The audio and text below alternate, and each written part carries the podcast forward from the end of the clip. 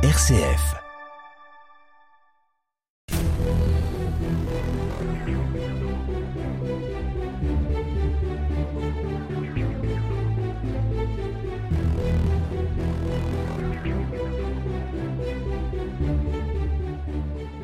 Bonjour, aujourd'hui nous plongeons au cœur du XVIe siècle pour découvrir le parcours d'étonnants voyageurs suisses dans ce qui est devenu la Drôme. Voici l'histoire d'une rencontre improbable à Saint-Vallier en 1522, le voyage des plateurs. Quelques documents extraordinaires parviennent parfois aux historiens, comme ce corpus de textes autobiographiques de trois générations d'hommes du XVIe siècle, avec la famille de Bâle, en Suisse, les plateurs. Comment se configure l'étonnante destinée des plateurs Qui sont-ils? Il s'agit de ressortissants suisses. Au commencement était le père, Thomas Plater, né en 1499, mort en 1582. Sa destinée est extraordinaire parce que c'est d'abord un simple petit berger, misérable du Valais, territoire montagneux traversé par la plaine du Haut-Rhône. Thomas Plater tente sa chance comme mendiant itinérant dans une partie de l'Europe germanique, puis à Bâle. Il y a un temps ouvrier cordier, et bientôt devient un authentique intellectuel humaniste. L'ancien illettré est devenu professeur renommé de latin et de grec, et même d'hébreu. Mieux encore, il s'établit ensuite comme patron imprimeur dans une ville passée à la réforme, la ville de Bâle. Il y trouve du profit, achète un domaine à la campagne et peut payer à son fils Félix, né en 1536, des études de médecine à Montpellier. Montpellier, l'université la plus réputée d'Occident, fondée en 1220. Félix, donc, part pour une pérégrination à travers la France, une sorte de voyage initiatique. Félix Plater deviendra médecin après ses études à Montpellier il s'installe à Bâle, puis deviendra même professeur de médecine, doyen, recteur, auteur de livres médicaux. Mais l'histoire ne s'arrête pas là. Félix Plater a un fils nommé Thomas, comme son grand-père, et qui représente la troisième génération. Aujourd'hui, nous nous intéressons à ce fameux voyage initiatique de Félix, puisqu'il traversera une partie du Dauphiné. Il faut éclairer quelques instants le contexte dans lequel se fait ce voyage. Ce transit se déroule sous le règne de Henri II, de 1547 à 1559, fils de François Ier. Il fait face aux dangers de Charles Quint et à l'expansion du protestantisme ainsi qu'à l'activisme de Guise. Tout ça est important pour ce qui va suivre. Le court règne de François II en 1559-1560 est marqué par le début des guerres de religion. On retient de cette période également le déploiement de la culture de la Renaissance qui renouvelle les arts, l'architecture, sous l'influence italienne en particulier, mais aussi la littérature.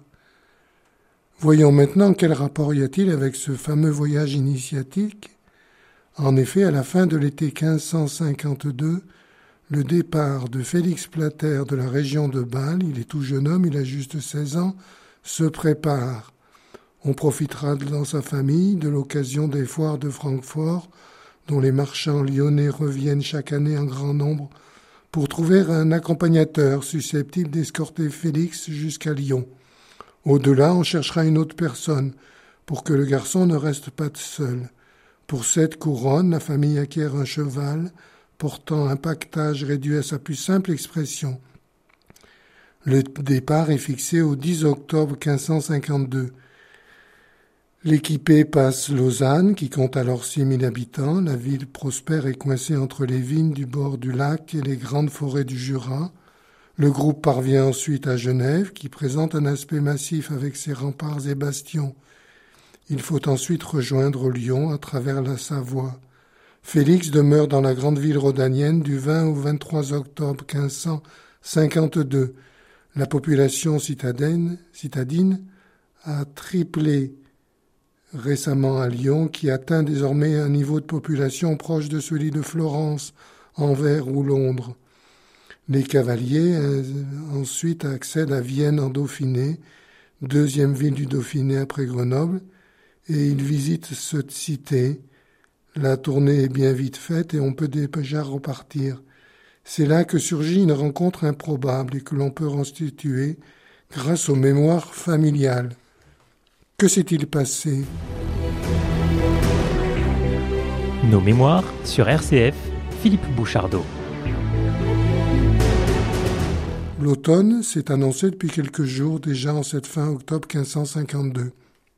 Les pluies récentes ont gonflé les cours d'eau. Parfois on ne peut les franchir ou continuer son chemin aisément. Les ponts sont rares et il faut souvent se contenter de guets. Et donc voici Félix Plater qui se présente devant une rivière au nord de Saint-Vallier dans le Dauphiné, dans la Drôme d'aujourd'hui. Il a fait la veille escale à Vienne, il arrive de Bâle par Lyon avant de se rendre à Montpellier pour suivre ses études de médecine et il est accompagné de deux compères, un Suisse et un d'origine alsacien qui est musicien. Tous les trois chevauchent et Félix est sur son petit roussin, c'est-à-dire un petit cheval trapu et résistant, mais qui bute sur le petit affluent du Rhône rive gauche. Et cet affluent étant creux, il faut s'arrêter. Et là surgit alors qu'il est sur le même itinéraire, un grand seigneur en route pour le midi avec cinq chevaux et sa domesticité attenante. Il s'agit de Pierre d'Anès, précepteur du dauphin François, futur François II que j'ai évoqué tout à l'heure. La conversation s'engage entre les deux hommes et en latin parce que chacun ignore la langue de l'autre. Le jeune Balois, Félix, curieux de tout ce qui peut ne peut pas tomber mieux. En effet, Pierre Danès, né en 1497, issu d'une famille parisienne de drapiers-fourreurs, est un ancien professeur au Collège royal. Il parle couramment et lit couramment le latin. Il vit désormais des bénéfices ecclésiastiques et possède tout un armada d'humanistes et d'agents de la monarchie. Il a édité Pline l'Ancien, il connaît Aristote, il a fréquenté des grands auteurs comme Rabelais ou Marot. Il est adepte du philosophe Erasme et fréquente le milieu intellectuel. Il, a été envoyé au Concile de Trente et il est curieux de tout. C'est un humaniste empreint d'esprit d'ouverture et de tolérance. Et il ne se lasse pas d'interroger Félix Plater sur les problèmes politiques et religieux de la ville de Bâle, foyer d'hérésie notoire. En attendant que le niveau de l'affluent du Rhône baisse, Pierre Danès conduit son nouvel ami Félix chez un gentilhomme du voisinage, un petit aristocrate, sans le sou, agriculteur ménager à la mode d'Olivier de Serre, qui reçoit cordialement les voyageurs dans sa ferme. Il fait servir un repas, non sans taxer les voyageurs du prix de ce petit festin, et ensuite tout le monde repart vers la rivière. En effet, un valet a annoncé qu'elle vient de baisser, qu'on va pouvoir traverser. Le cheval de Danès guide la monture de Félix à travers le gué, qui est encore profond par endroits. Et l'on peut poursuivre ensuite le cheminement jusqu'à Saint-Vallier. Enfin, la nuit venue, la caravane arrive à Saint-Vallier. La petite ville compte alors mille habitants, peut-être même deux mille, et elle est portée par une croissance urbaine de la Renaissance. La consommation, le commerce local, l'agriculture ont connu une belle expansion, tandis que le pouvoir local, la fiscalité et l'enseignement ont contribué à développer quelques services dans la cité.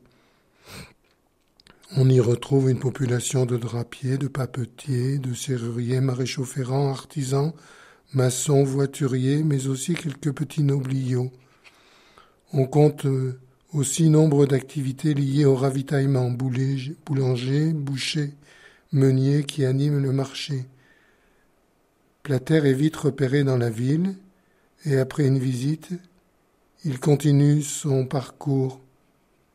Il est passé soi-disant à la maison de Ponce Pilate qui aurait été un temps hébergé dans cette petite ville du Dauphiné. Le cheminement se poursuit et bientôt le groupe parvient à Valence. La ville est caractérisée par sa double muraille extérieure pourvue de grosses tours. Des prairies bien arrosées à l'écart des remparts rappellent une vocation agricole des écarts. Dans la ville, on pratique le commerce et notamment celui du sel, soumis à la fameuse gabelle. On compte entre 5 et 6 000 habitants dans la ville et Félix Plater retient notamment la présence d'une université, alors en pleine croissance en luttant victorieusement contre la tentative concurrente des intellectuels grenoblois qui veulent aussi une université en délogeant celle de Valence. Et ce sont les études de médecine qui attirent l'attention du jeune voyageur Félix Plater. Pourtant, en ce début des années 1550, l'université valentinoise est plus juridique que médicale, subissant les influences de la culture juridique italienne. Et après cette escale valentinoise, la route de nos compagnons suisses se poursuit tout au long du Rhône, vers le sud. Après avoir quitté les Valences, l'équipage parvient à la confluence du Rhône et de la Drôme et utilise le bac qui est en place sous les remparts de Livron, petite cité forteresse dominant le Val de Drôme. La petite ville compte peut-être de l'ordre de 1500 habitants et enregistre une présence huguenote forte. Vient ensuite euh, l'Oriole avec 300 maisons, soit environ 1500 habitants, où le voyageur trouve une auberge dite des Trois Rois, évocatrice des rois mages. L'équipé, parti le 26 octobre au matin, rejoint ensuite Montélimar pour le repas de midi. La ville compte 6000 habitants et dispose de rues tortueuses. Elle s'agrandit au-delà de son enceinte. Le 26 octobre, Plater parvient à Pierre-Latte, où il passe la nuit. C'est là qu'il y découvre les premiers oliviers de son périple, avant de rejoindre la route d'Orange, puis d'atteindre Montpellier. Ainsi s'achève le témoignage de cette traversée du territoire actuel de la Drôme en 1552. Il nous rappelle la vocation de passage de la vallée du Rhône pour des voyageurs venant parfois de fort loin.